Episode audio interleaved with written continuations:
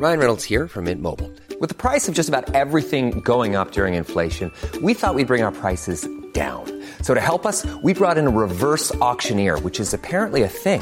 Mint Mobile unlimited premium wireless. Ready to get 30, 30, bit to get 30, bit to get 20, 20, 20, bit to get 20, 20, bit to get 15, 15, 15, 15 just 15 bucks a month. So, Give it a try at mintmobile.com slash switch. $45 upfront for three months plus taxes and fees. Promo for new customers for limited time. Unlimited more than 40 gigabytes per month. Slows. Full terms at mintmobile.com.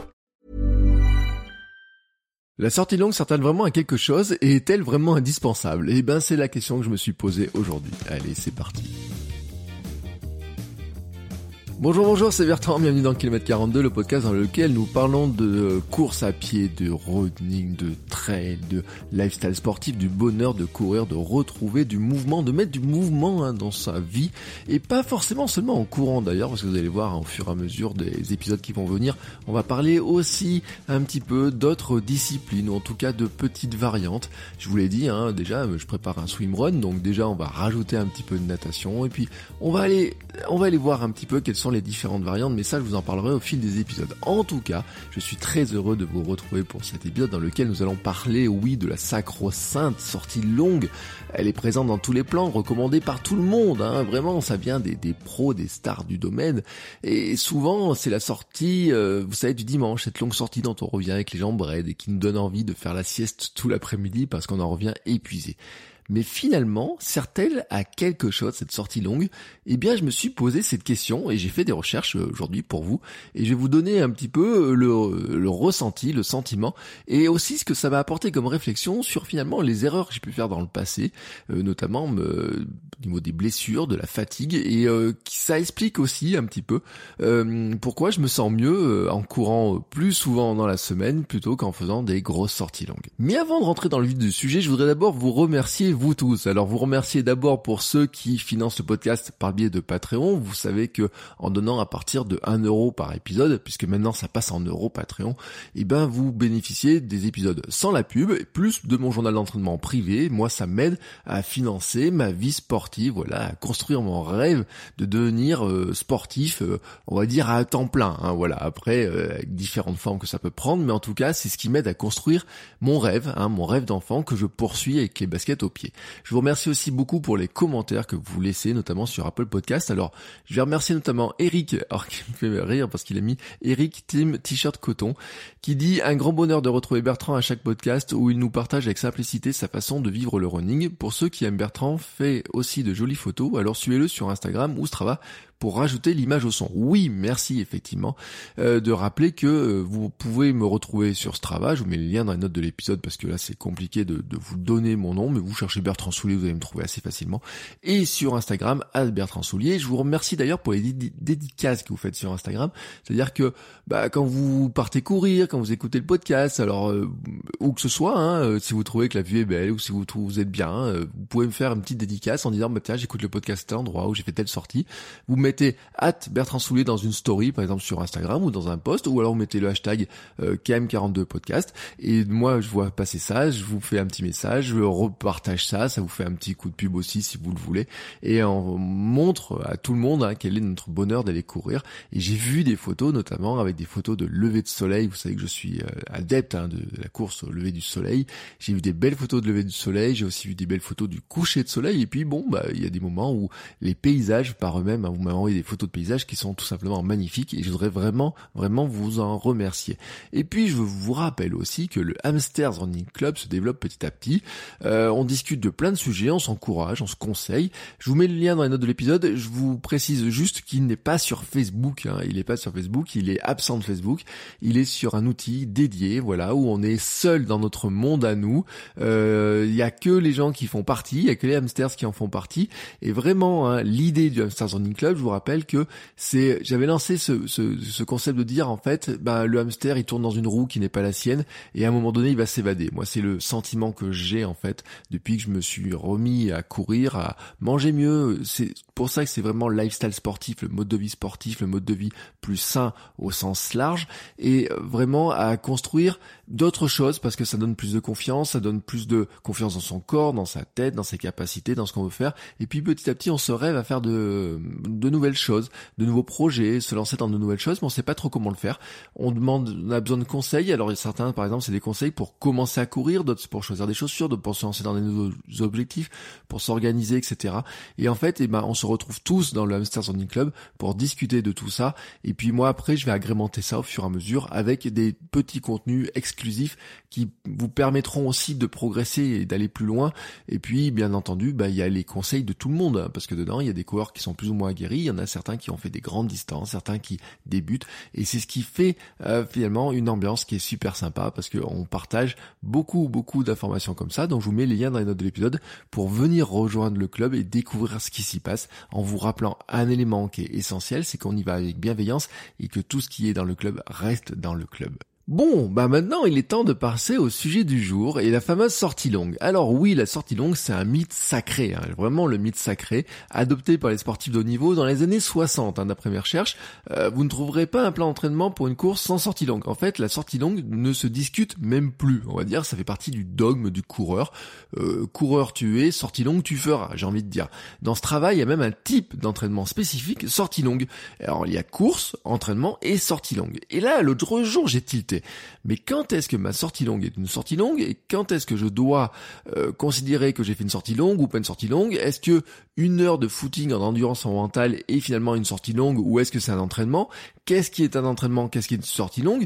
Euh, Ma sortie trail de deux heures de la semaine dernière, oui, c'est une sortie longue, mais mon footing de une heure en endurance fondamentale euh, de mercredi dernier en enregistrant le podcast, était-ce un entraînement, une sortie longue, ou était-ce finalement un petit footing Comment je le rendre Comment je le classe? Alors, je me suis dit, j'ai fait comment je, je, m'en sors de cette histoire-là. J'ai fait quelques recherches et la sortie longue apparaît vraiment comme ce dogme hein, de l'entraînement, mais tellement dogmatique que finalement, ben, on ne le discute plus, en fait. Hein.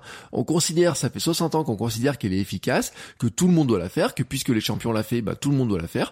Mais finalement, eh ben, ça vaudrait peut-être le coup de la discuter. Est-ce que la sortie longue est aussi indispensable qu'on le dit? Ou en tout cas, est-ce que la sortie longue est utile ou est-ce que elle peut être contre-productive? Et c'est vraiment, vraiment le sujet, hein, ce qui m'intéressait aujourd'hui, parce que vous vous rendez compte, hein, les uns les autres, quand vous courez, qu'il y a des fois ça passe bien, des fois ça passe crème, comme j'ai envie de dire, et puis des fois ça passe pas bien.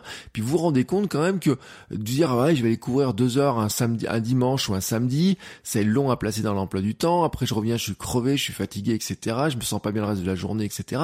Est-ce que vraiment c'est productif? Est-ce que vraiment c'est productif? Ah oui, c'est marqué dans mon plan, et puis je vois que les champions font ça, on me dit que les champions font ça, on me dit que les Kenyans ils font tant de kilomètres, etc. Mais est-ce que pour nous, à notre niveau, c'est vraiment productif? Et c'est vraiment ça qui me pose question, vous voyez. C'est pour ça que j'ai voulu faire cet épisode-là pour creuser un petit peu le sujet. L'idée vraiment c'est de se demander est-ce que c'est un passage obligé et c'est quoi une sortie longue réussie? Vraiment c'est l'idée de l'épisode.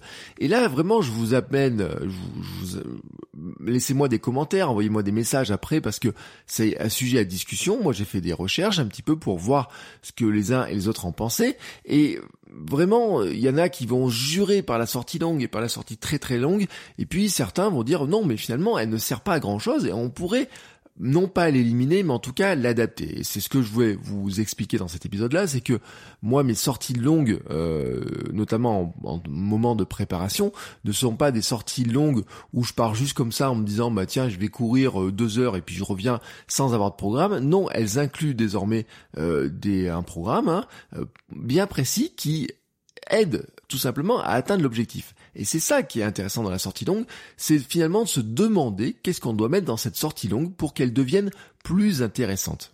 Mais avant de parler de tout ça, finalement, pourquoi est-ce que la sortie longue semble être un passage obligé? Et c'est là qu'il y a un rappel qui est important à faire, c'est que quelle que soit la distance préparée, on doit construire une base solide dans le domaine aérobie. En fait, l'aérobie, c'est tout simplement notre capacité à se mouvoir, hein, avec l'air dont on dispose, à être capable de euh, prendre de l'air, de l'oxygène, hein, de, que notre corps soit capable de le traiter, de faire fonctionner nos muscles. C'est simplement ça, c'est notre capacité même à courir plusieurs minutes. Alors au début, c'est plusieurs minutes lentement, c'est même même pas des minutes euh, complètes, hein, des fois. C'est euh, rappelez-vous comme ce n'est pas simple hein, cette histoire-là. Et puis on en a même parlé avec des invités. Hein, Cécile Bertin qui disait bah je pars courir et puis je me rends compte au bout de quelques mètres que je n'y arrive pas. même Johan Stuck en parlait en disant que c'était très compliqué au départ. Et puis rappelez-vous vous au départ hein, si vous vous êtes remis à la course, parce que si vous courez depuis très longtemps, vous vous en rappelez peut-être pas. Mais si vous venez de vous remettre à la course, si vous si vous remettez à la course depuis quelques temps, même courir la première minute, c'est quelque chose qui est difficile. Et en fait, eh ben pour arriver à courir une minute, deux minutes, dix minutes, quinze minutes, une heure,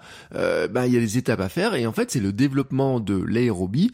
Donc là, on parle même pas de vitesse, on parle juste de notre capacité à courir, notre capacité à se mouvoir, euh, mouvoir notre corps dans l'air, j'ai envie de dire, c'est-à-dire en prenant de l'air, en prenant de l'oxygène, en faisant travailler nos muscles et en étant capable de travailler cette endurance, c'est-à-dire cette capacité à courir au départ, et eh ben 10 minutes, 15 minutes, 20 minutes, 30 minutes, et puis passer ce fameux cap de l'heure, hein, vraiment ce cap de Et je reviens même pas sur après l'endurance en mental, hein, à quelle vitesse on va courir, etc. J'en ai parlé dans l'épisode 60 de la semaine dernière, mais vraiment au début on travaille à vitesse lente parce que au départ notre difficulté de vraiment notre difficulté de départ même c'est d'arriver à commencer à courir. Donc on va même pas chercher à faire de la vitesse, même si souvent on a tendance à partir trop vite, c'est ce qui explique qu'on n'arrive pas à courir longtemps, mais on doit courir plutôt lentement pour arriver à allonger la distance et puis ensuite on va travailler sur de la vitesse. Mais pour arriver à faire ça, bon, bien sûr, il faut être capable hein, de commencer à courir de plus en plus longtemps parce que ça sert à rien de prendre un programme qui nous dit il faut courir une demi-heure à telle ou telle vitesse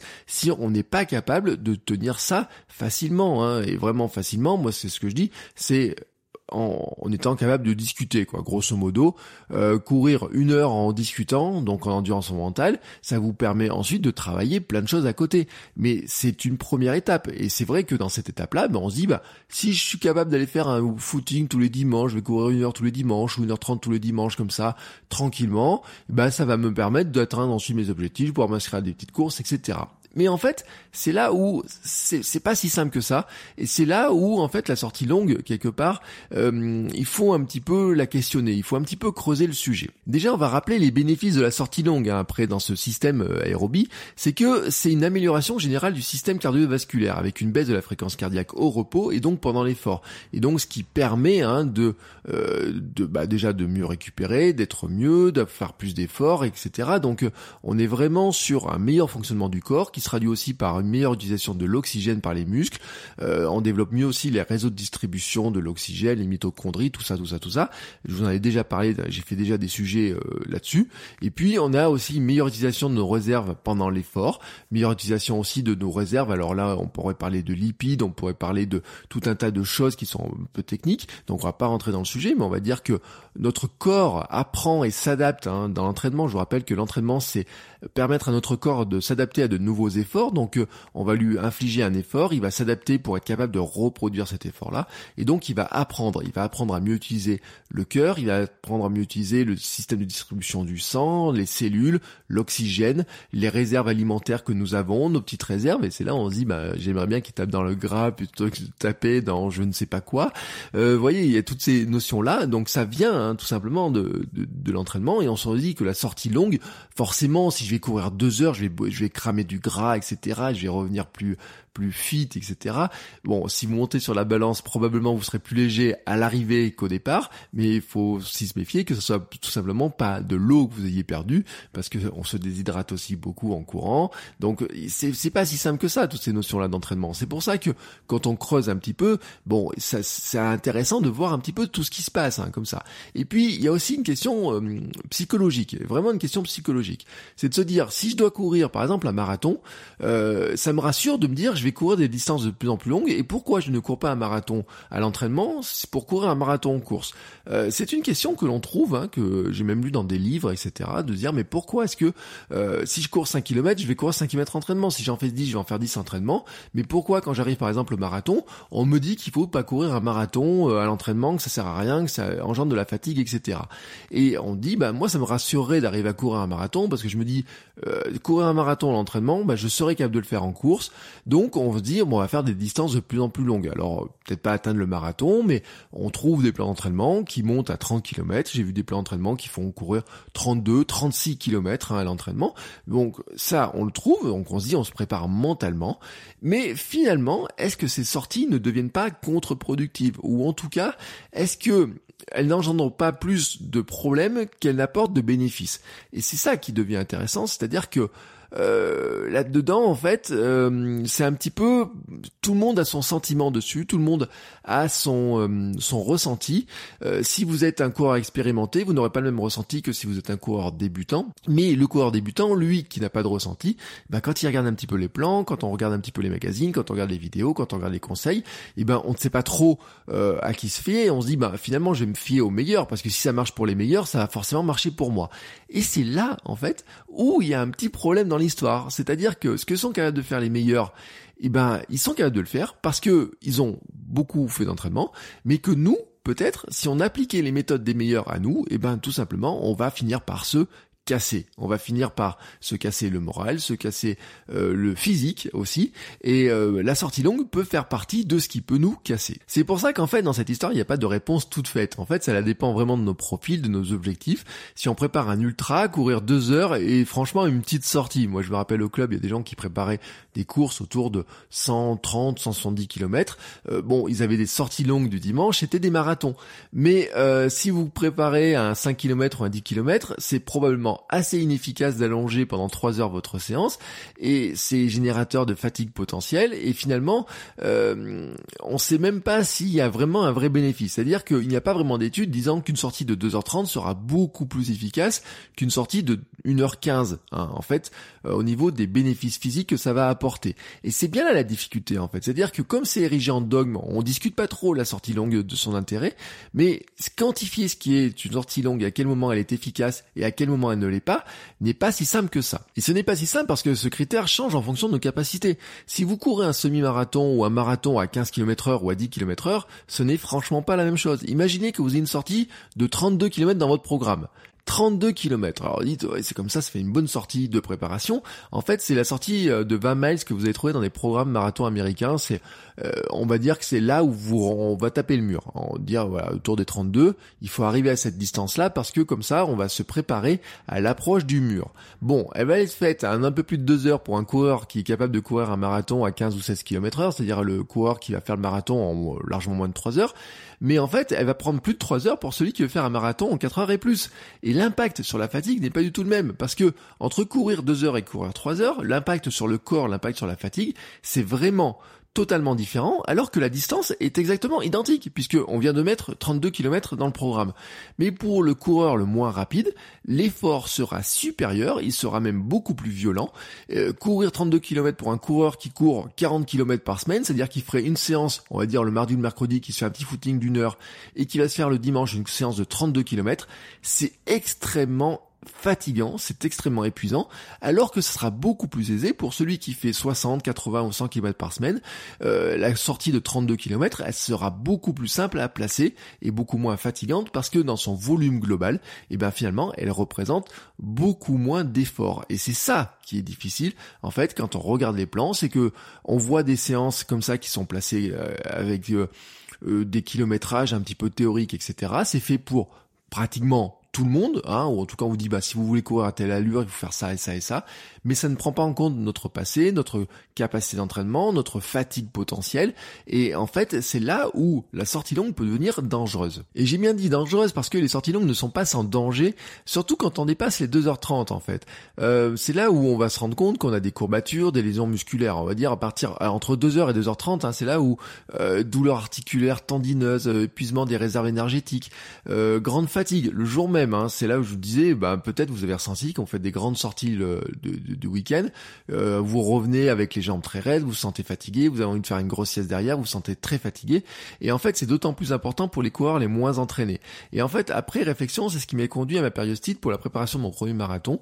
Euh, marathon qui devait se courir à quelques jours près du jour de mes 42 ans. Mon corps avait lâché à deux semaines de l'échéance parce que euh, l'enchaînement des sorties de 25-28 km qui était prévu dans le plan, et puis j'ai retrouvé le plan, c'est bien marqué, courir 28 km C'est même marqué un jour courir 15 et le lendemain courir 25. Ça faisait des sorties de 2h30, plus de 2h30 à chaque fois. Et en fait, mon corps ne l'avait pas supporté. Donc là, on revient sur le stress mécanique, c'est-à-dire que la capacité que notre corps peut engendrer comme comme stress hein, par le, fait de la course, la répétition, etc. Et donc, en fait, euh, moi, ça m'avait généré ben, c'était générateur en tout cas d'une partie de ma périostite. Il y avait bien sûr ma foulée, il y avait bien sûr ma position, comment je courais, etc. Il pouvait y avoir mes chaussures, il pouvait y avoir plein de choses. Mais l'ostéo me l'avait dit, m'a dit la fatigue générée aussi par les plans d'entraînement, eh ben provoque aussi ce type de blessure. Parce que euh, qu'est-ce qui va se passer avec les blessures? Ben il y a des lésions qui vont se créer, on va prendre des mauvais gestes. Avec la fatigue, on a une tendance aussi peut-être à s'avachir, prendre des mauvaises positions. Et si vous répétez ça pendant une heure, deux heures, trois heures, euh, ça va vraiment prendre une mauvaise qui va se répéter. Et donc là, la répétition de gestes, de mauvais gestes avec la, dégradation et la fatigue, eh ben ça nous conduit tout droit chez le kiné, ça nous conduit tout droit euh, pour des blessures, ça nous conduit bah, sur des inflammations, sur des tendinites, sur des choses comme ça. Et en tout cas, ça nous use mentalement et physiquement, alors que le but pour nous de courir, c'est d'être bien physiquement et mentalement. Donc finalement, ça va à l'inverse de ce qu'on recherche. C'est pour ça que c'est, on peut questionner la sortie longue et qu'en tout cas, on ne doit pas la prendre comme étant quelque chose, un dogme euh, incontournable qu'on ne doit absolument pas questionner. On doit se demander est-ce que oui ou non elle est intéressante pour moi, est-ce qu'elle est oui ou non pour intéressante pour mes objectifs, et finalement, euh, quelle serait sa durée idéale pour qu'elle me serve à quelque chose? Et donc, quand on rentre dans cette question, bah en fait, on va un petit peut euh, voir l'endurance d'une autre manière, c'est-à-dire que travailler l'endurance, travailler l'endurance mentale, c'est une chose. Mais ce qui est aussi important, c'est de courir aux allures que vous envisagez. Et en fait, c'est là le but d'un plan d'entraînement. C'est-à-dire qu'un plan d'entraînement, c'est vous permettre d'atteindre un objectif que vous êtes fixé. Et en fait, c'est de vous dire que vous avez prévu, par exemple, de faire une course, que cette course, vous la faire en tant de temps. Et donc, pour arriver à faire cette course en tant de temps, eh ben, il va falloir courir à telle vitesse. Et donc, le plan d'entraînement vous amène à être capable de courir à cette vitesse pendant le temps que vous avez prévu pour arriver à faire la distance que vous avez prévue.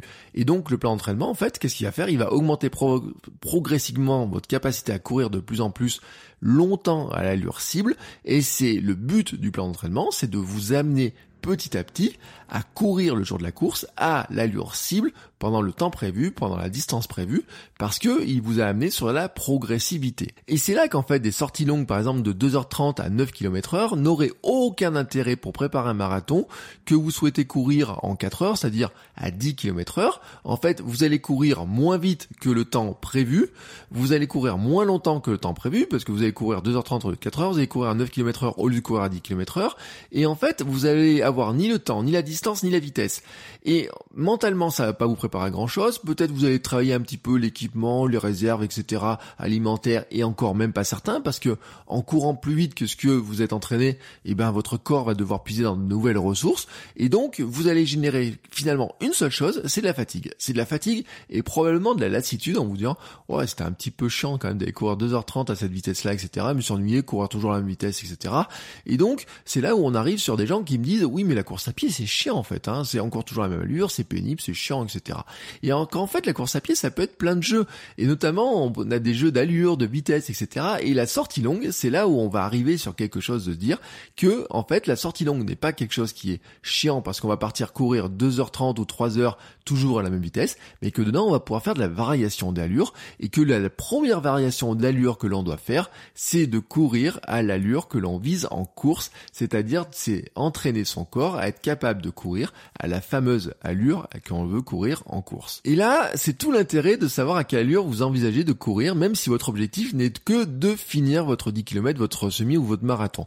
On l'a tous dit. Oui, alors moi, pour mon premier marathon, pour mon premier semi, pour mon premier 10 km, ou mon premier trail, ce que j'ai dit, j'ai dit, moi, mon objectif, c'est d'arriver, d'arriver au bout. Voilà, Quand je me suis inscrit à mon premier trail, j'ai dit, mon objectif, moi, c'est d'arriver au bout. Quand j'ai euh, m'entraîné pour le marathon, je disais, mon objectif, c'est de courir le marathon, d'arriver au bout, je serais content s'il arrive au bout, etc.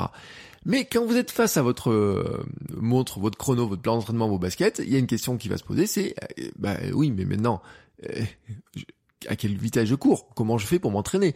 Et donc là, vous allez être avoir besoin de quand même de réfléchir à quelle vitesse vous voulez faire cette fameuse course. C'est-à-dire que Si vous envisagez de courir un marathon, il faut fixer le temps que vous allez viser. Si par exemple vous voulez courir environ en 4 heures votre marathon, ça va donner une vitesse de 10,6 km heure, une allure cible de 5 minutes au kilomètre. Voilà, à peu près. Bon, si vous courez en 6 minutes au kilomètre, bien sûr votre marathon, vous allez courir en plus de 4 heures. Si vous courez euh, en 5 minutes 40 au kilomètre, vous arrivez dans ce temps-là environ autour des 4 heures de, de, de, course. Ça fait 10,6 euh, km heure. Donc, à partir de là, eh ben, il va falloir vous dire que vos sorties longues, il va falloir inclure ce temps, cette vitesse-là, c'est 5 minutes 40 au kilomètre, pour être capable tout simplement de montrer au corps ce que c'est de courir à cette vitesse-là et de l'habituer à courir à cette vitesse-là. Et là, on arrive sur quelque chose qui s'appelle des sorties longues à allure spécifique, c'est-à-dire qu'en fait, ce sont des sorties longues qui vont inclure des portions de plus en plus importantes de course à cette vitesse.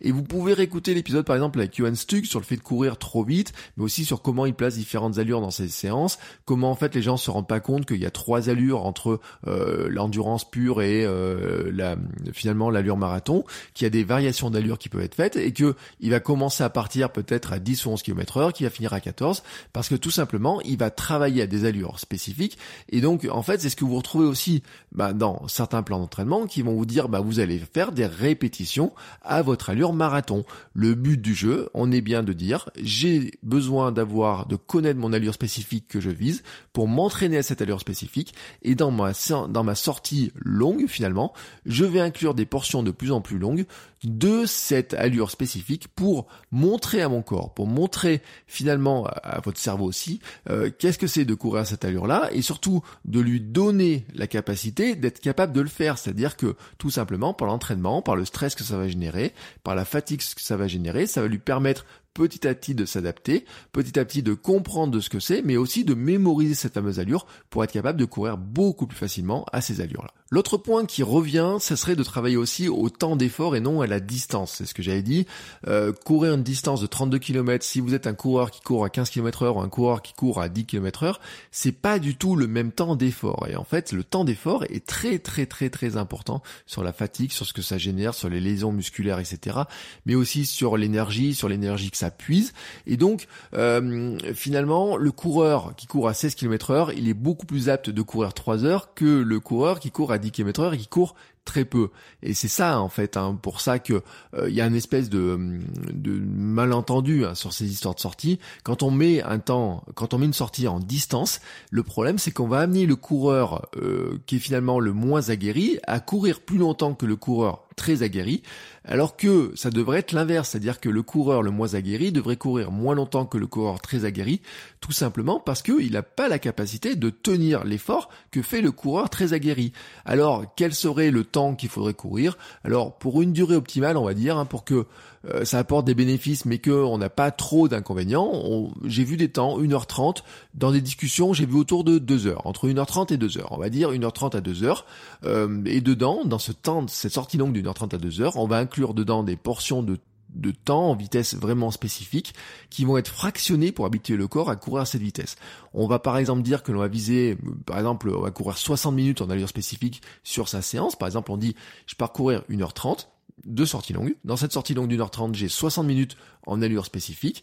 Et ben ça veut dire qu'on va faire un temps d'échauffement, puis on va faire des fractions spécifiques à l'allure visée. Par exemple, on va faire 6 fois 10 minutes à 5 minutes 40 pour mon fameux objectif de courir le marathon en 4 heures, avec un petit temps de récupération entre chaque. Hein. Par exemple, au début, ça va être marcher une minute ou une minute 30 entre chaque, puis après, ça va être de courir lentement une minute 30 entre chaque.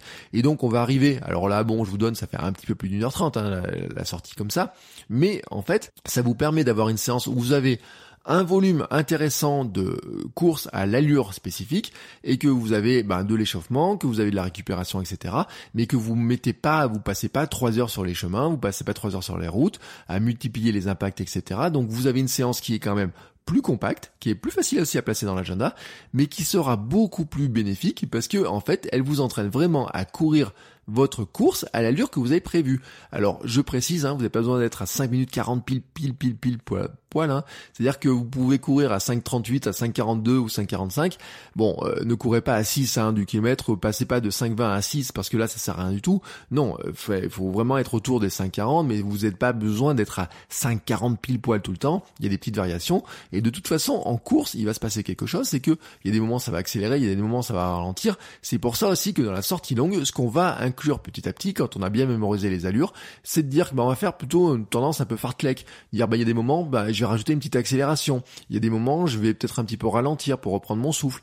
Il y a des moments, ça va, euh, peut-être qu'il y a des séries de petits virages, des choses comme ça, je vais peut-être les prendre plus vite. Tiens, je vais aller jusqu'à l'arbre en vitesse. Et puis vous avez même la technique de certains qui est euh, notamment chez les Kenyans, j'ai vu quand j'avais lu ça, qui finissent par exemple, qui vont faire une sortie longue et qui à la fin vont faire le dernier kilomètre ou les deux derniers kilomètres à une vitesse beaucoup plus rapide, un petit peu façon finish, vous voyez, un petit peu comme votre finish de votre course, etc., qui travaille le finish. Moi, j'aime bien faire ça aussi, d'ailleurs, c'est un truc que j'aime bien.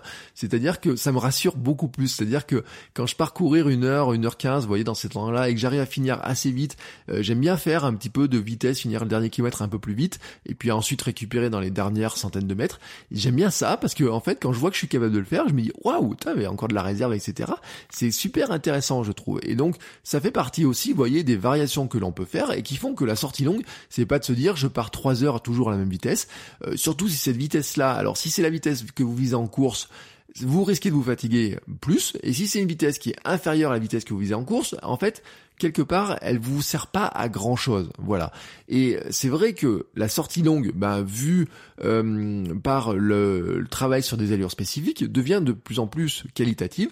Et donc finalement, elle n'a pas besoin d'être très longue, euh, mais elle, pour qu'elle soit, pour qu'elle devienne efficace. Bon, à ce stade, je pense qu'on a bien vu maintenant un petit peu euh, ma position sur la sortie longue, un petit peu la position que j'ai pu trouver à droite à gauche. on va dire surtout que la sortie longue doit être intégrée dans un programme plus global. Hein. En fait, vous devriez euh, aussi euh, envisager votre programme global, c'est-à-dire que pour limiter la fatigue, euh, il y a vraiment, ce qui est vraiment important, c'est de faire attention au volume de cette sortie longue, hein, j'ai dit en temps et en distance, mais en fait vous devez aussi la regarder par rapport à votre entraînement global. C'est-à-dire que je reviens sur cette idée-là, si vous avez dans votre plan, si vous faites 40 km par semaine et que vous faites 8 plus 32, 32 le dimanche, elle va être fatigante, elle va être épuisante. Alors, il faudrait plutôt la limiter, par exemple, à votre temps d'entraînement global, de dire que elle va faire 25 ou 30% maximum de votre entraînement global. Alors, il y a des entraîneurs, par exemple, qui estiment qu'il faudrait courir environ 1,5 fois dans la semaine la distance visée dans la course. Par exemple, si vous visez un marathon, il faudrait courir environ 60 km par semaine pour le préparer, pour être bien, pour vraiment l'apprécier, pour le préparer dans des bonnes conditions. Dans ce cas-là, la sortie longue devrait faire entre 12, 15, on va dire 18 à 20 km maximum, voyez, pour euh, si vous avez besoin d'avoir un peu plus de temps de travail en, allure, etc. Mais elle devrait pas faire 30 ou 40 sur les 60, vous voyez, en fait, hein, parce que c'est là où vous allez engendrer de la fatigue. Et en fait, elle doit surtout être encadrée par d'autres séances, avec des séances par exemple d'allure euh, fondamentale, d'endurance fondamentale, et des séances de vitesse. Parce que oui, même si vous préparez un marathon, des séances de vitesse sont importantes parce que c'est aussi ces séances de vitesse, c'est-à-dire courir plus rapidement que l'allure marathon, qui permettent aussi au corps de courir plus facilement en allure marathon. Euh, mais c'est valable aussi pour du semi, c'est valable un petit peu pour tout. Hein. Euh, même moi en préparation marathon, par exemple, j'avais des séances de VMA à 105% de VMA, euh, c'est-à-dire que c'est largement au-dessus de ce que de l'allure marathon, mais c'est en fait ce qui permet tout simplement de faire travailler le cœur, de le faire travailler à des allures plus rapides, c'est ce qui va permettre aussi hein, de courir plus lentement. C'est-à-dire que on dit l'endurance mentale, c'est courir lentement pour courir plus longtemps et plus vite à terme, mais courir vite, c'est aussi ce qui vous permet de courir plus lentement euh, lentement. Enfin, vous voyez un petit peu le, le, le principe. C'est-à-dire que il faut regarder l'entraînement dans sa globalité. Il faut pas se dire bon bah je prépare un marathon, je vais courir toujours à l'allure marathon, ou alors je vais toujours courir doucement, etc. Il faut regarder les choses dans leur globalité. Mais c'est valable aussi si vous courez pour du semi-marathon, c'est valable aussi si vous faites du trail. Pour courir du trail, il va falloir varier les allures parce que dans du trail, par exemple, il y a des moments euh, sur un trail, moi j'ai été surpris la première fois, mais ça part comme des lapins, ça part très vite. Si vous laissez entraîner par l'allure des tout premiers, bon bah ça peut partir un petit peu vite, vous pouvez vous épuiser, puis il y a des moments ça va monter, donc vous allez vous dire bon là je vais marcher, mais il y a des moments ça va descendre, il y a des moments il y a des relances, vous essayez de vous accrocher peut-être à certaines personnes, vous allez vous rendre compte que les allures sont pas si simples que ça, et donc de pouvoir travailler sur des relances, de pouvoir travailler sur de l'accélération, pouvoir travailler sur euh, la capacité à monter, la capacité à accélérer, la capacité à tenir euh, longtemps une même vitesse, par exemple sur des portions de plat, etc. C'est aussi super intéressant. Et donc c'est pour ça que l'entraînement c'est une globalité, c'est-à-dire que la sortie longue en elle-même, elle ne sert à rien si elle est toute seule. Euh, prise dans son coin comme ça, c'est pas elle qui amène tout simplement à préparer euh, un objectif quel qu'il soit. Non, en fait, il faut qu'elle soit, qu'elle complète un entraînement qui est plus global. Et en fait, ce que j'avais constaté quand je passé de 3 à 4 séances par semaine pour entre ma première préparation pour le marathon de Lyon qui avait échoué et ma préparation pour le marathon de Paris où là j'ai pu courir le marathon, c'est-à-dire que j'étais mieux préparé en faisant 4 séances mais quand je regarde le volume global de mes euh, de, de, de, mes semaines, j'ai pas couru plus, j'ai pas couru beaucoup plus pour préparer le marathon de Paris en faisant quatre séances que ce que j'en faisais en trois séances pour préparer le marathon de Lyon. La vraie différence, c'est qu'en fait j'ai rajouté euh, une séance d'endurance mentale, donc à vitesse lente, mais qui faisait une heure maximum, grosso modo, mais ce qui m'a permis aussi de diminuer mon temps de sortie longue du week-end. Et donc, en fait, j'arrivais, en fait, je débutais la semaine suivante moins fatigué puisque j'avais pas la digestion de la sortie longue du week-end à passer. Et des fois, quand je regardais mon journal d'entraînement, j'ai regardé encore ce matin pour voir, c'est marqué, ah, j'ai encore les traces de la sortie du dimanche. Euh, le mercredi, vous voyez, quand j'ai couru, je dis, ah, j'ai encore les traces de la sortie du dimanche, etc.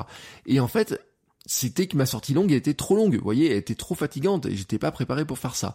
Et donc je me suis rendu compte qu'en faisant 4 séances par semaine, avec moins de volume par séance, eh ben j'étais mieux, j'étais bien mieux dans mes baskets qu'en faisant 3 séances avec une sortie longue. Et d'ailleurs, ça me, ça me ramène sur mon expérience du mois de juillet de courir tous les jours. Euh, j'ai fini le mois de juillet sans une grande fatigue, mais en fait en mettant plein de petites séances qui faisaient, euh, certaines faisaient 3-4 km, certaines ont fait 10, 15, jusqu'à 17 km, hein. donc là on était sur de la sortie longue. Euh, mais c'est vrai que les petites sorties de 7, 8 km, mais multipliées des petites sorties de 7 ou 8 km, a permis d'avoir un plus gros volume sans avoir une grosse fatigue ni une grosse lassitude. Et en fait, bah, c'est aussi ça hein, l'entraînement, c'est-à-dire c'est d'arriver à mixer ces sorties là euh, si vous ne faites que des sorties, si vous dites tous les dimanches je vais courir deux heures, je pense, et si vous en revenez éreinté, je pense que vous n'allez pas courir très longtemps. Et c'est pour ça que la sortie longue, en elle-même, il faut la discuter. Il faut, euh, elle est pas, il n'y a pas de dogme comme ça. Il y a même des coureurs, des marathoniens euh, médaillés olympiques, hein, euh, j'avais vu quelque part, qui disaient qu'ils ne dépassaient pas 1h30 de, d'entraînement parce que ils jugeaient que au-dessus ça leur savait à rien, que ça leur générait plus de fatigue, que ça préparait pas mentalement, physiquement quoi que ce soit pour la course et donc ils n'avaient pas besoin de courir aussi longtemps important pour préparer leur objectif. Alors 1h30 à eux, à leur vitesse, ça leur permet de faire une grande distance, euh, bien sûr, quand on regarde un petit peu les choses, mais toujours est-il que euh, il y en a certains qui ont osé déboulonner la sortie longue parce que la sortie longue en elle-même, eh ben, elle peut être génératrice de problèmes alors qu'elle devrait apporter des bénéfices. Et donc c'est ce que je voulais vous expliquer dans cet épisode, c'est de dire oui, elle est utile, mais la sortie trop longue peut être inutile ou trop fatigante et cette durée va dépendre de votre niveau, de votre objectif en tout cas, vraiment, en tout cas, hein, euh, ce n'est pas de faire une sortie très longue à petite vitesse qui va vous aider vraiment à courir un semi-marathon, un 10 km ou un, ou un marathon. Parce que au bout d'un certain temps de toujours courir et puis toujours courir tous les dimanches, toujours, toujours, toujours à la même allure, en fait, vous allez rester dans la même capacité à courir tout le temps, mais vous n'allez pas progresser.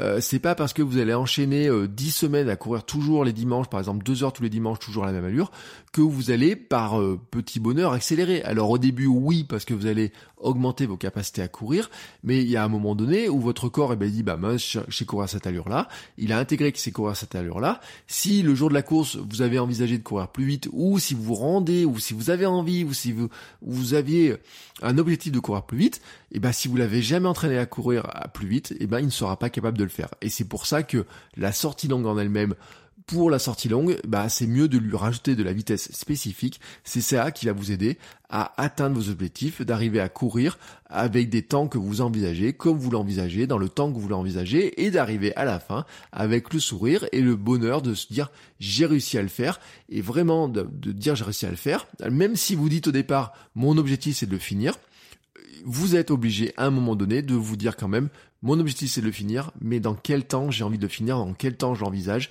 et qu'est-ce que ça m'impose de travailler comme allure pour arriver à le finir dans des bonnes conditions et m'entraîner dans de bonnes conditions. Voilà donc qui conclut cet épisode. J'espère que j'étais assez clair. En tout cas, euh, c'est un sujet qui se discute, euh, qui fait partie ben, euh, des, des, des, choses qui doivent être discutées à mon avis. Hein. Quand on regarde les plans, ce matin j'ai repris les plans que j'ai pu collectionner, suivre, regarder dans les livres, etc. C'est vrai, c'est vrai que j'ai vu beaucoup de plans qui marquent des kilométrages. Hein. Euh, des, kilométrages. Et j'ai vu d'autres plans qui marquent ben, des, des temps de course. Moi, je vous conseille, c'est vrai, et je l'ai constaté que c'est mieux de partir sur des temps de course. En tout cas, d'évaluer et arriver à évaluer vraiment le temps de à quel moment vous sentez que ça vous fait trop de fatigue euh, parce que ça sert à rien non plus d'aller dans des distances qui vous génèrent trop de fatigue. Regardez quels sont les temps que vous pouvez courir sans que ça génère trop de fatigue et regardez comment vous pouvez les optimiser. C'est aussi ça, hein, finalement, d'arriver à optimiser parce qu'on dit oui, j'ai pas le temps, courir un marathon, il va falloir courir des heures, etc., faire ça, etc. Courir un semi il faut des heures, faut, j'ai pas le temps de courir autant. Mais c'est vrai que si on part du principe qu'il y a un plan marathon, que ça nous dit qu'il faut courir 32 km et qu'on sait que ça va nous prendre 3 heures, on va dire waouh, je vais pas pouvoir le faire. Alors que si on nous dit dans le plan marathon, oh bah dimanche vous pouvez aller courir 1h30 et puis un autre jour et puis deux autres jours dans la semaine aller courir euh, une heure par exemple, là on va dire ah tiens ça semble plus facile à placer. Et c'est pour ça aussi qu'il est intéressant de pas prendre le plan comme ça euh, tout de suite comme ça, mais de les regarder un petit peu, les analyser, de regarder celui qui convient bien à notre à notre capacité, bien entendu, mais aussi qui convient bien à notre emploi du temps, à notre capacité à le placer dans notre emploi du temps. Parce que c'est vrai qu'il y a des plans qui, des fois, semblent très intéressants, très pertinents, mais qui sont faits pour des coureurs qui ne sont pas nous. Et des coureurs qui ne sont pas nous, c'est parce qu'ils ont plus d'expérience, expérience, d'expérimentation aussi, qu'ils ont plus de bagages, qu'ils ont plus de vitesse, qu'ils ont plus de, hum, de kilométrage dans les pattes, ou des fois qu'ils ont plus de temps et que donc ils sont capables de faire des choses ou les faire différemment de ce que nous sommes capables de faire et en fait, je vous rappelle que nous, notre but à nous, hein, c'est bien d'arriver à courir, de prendre du plaisir à courir, mais aussi de durer, hein, vraiment de durer. Euh, c'est une discussion que j'ai eue il y a pas très longtemps d'ailleurs dans un message privé, quelqu'un qui m'a envoyé un message privé qui m'a dit, euh, bah tiens, avec ton rythme d'entraînement, tu le fais, je pense que toi, tu vas pouvoir courir longtemps. Et c'est vrai que c'est un de mes objectifs. Euh, quand je regarde un petit peu, ce matin, je faisais des recherches sur Alain Mimoun. quand je regarde, alors bien sûr, Alain Mimoun était champion olympique, je sais pas combien de champions de France, fois de champion de France, mais il a couru jusqu'à la fin de sa vie euh, tous les jours, hein, vraiment tous les jours en courant. Et puis on, il se trouvait d'autres exemples avec des gens qui courent euh, 5, 10 km par jour, mais jusque très tard dans l'âge, etc. Et quand je vois ça, moi ça me fait rêver, vous voyez, de me dire, euh, tiens, euh, est-ce qu'il me reste, combien de temps il me reste à courir On le sait pas, soyons honnêtes, on le sait pas.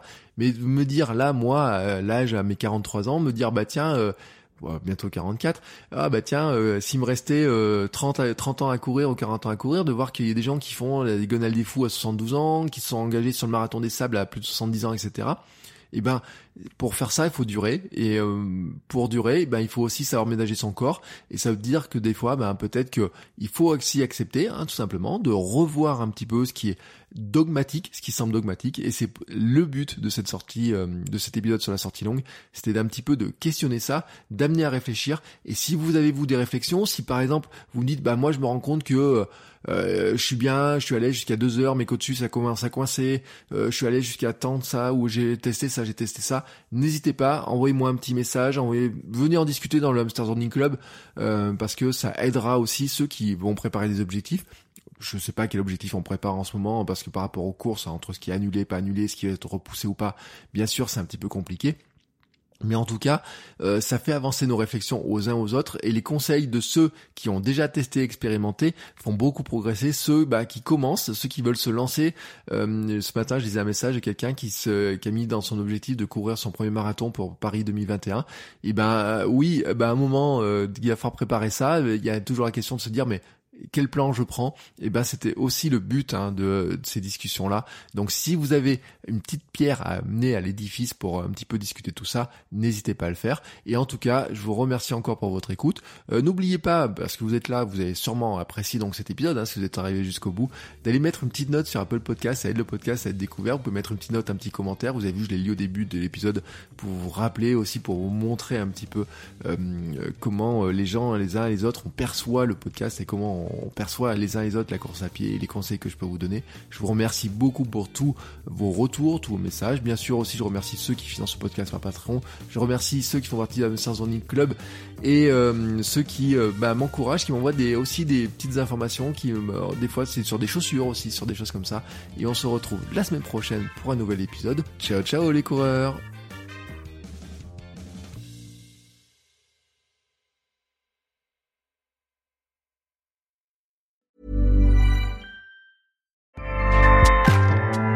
ACAST powers the world's best podcasts. Here's a show that we recommend. Hi, I'm Jesse Cruikshank. Jesse Cruikshank. I host the number one comedy podcast called Phone a Friend. Girl. Let's phone a friend. Not only do I break down the biggest stories in pop culture with guests like Dan Levy and members of InSync, I do it with my own personal boy band singing jingles throughout. Because it's my show. It's your show, girl. New episodes of Phone a Friend Yeah. drop Thursdays wherever you get your podcasts. So work it, girl. Yeah, work it. Okay, that's enough. ACAST helps creators launch, grow, and monetize their podcasts everywhere. ACAST.com.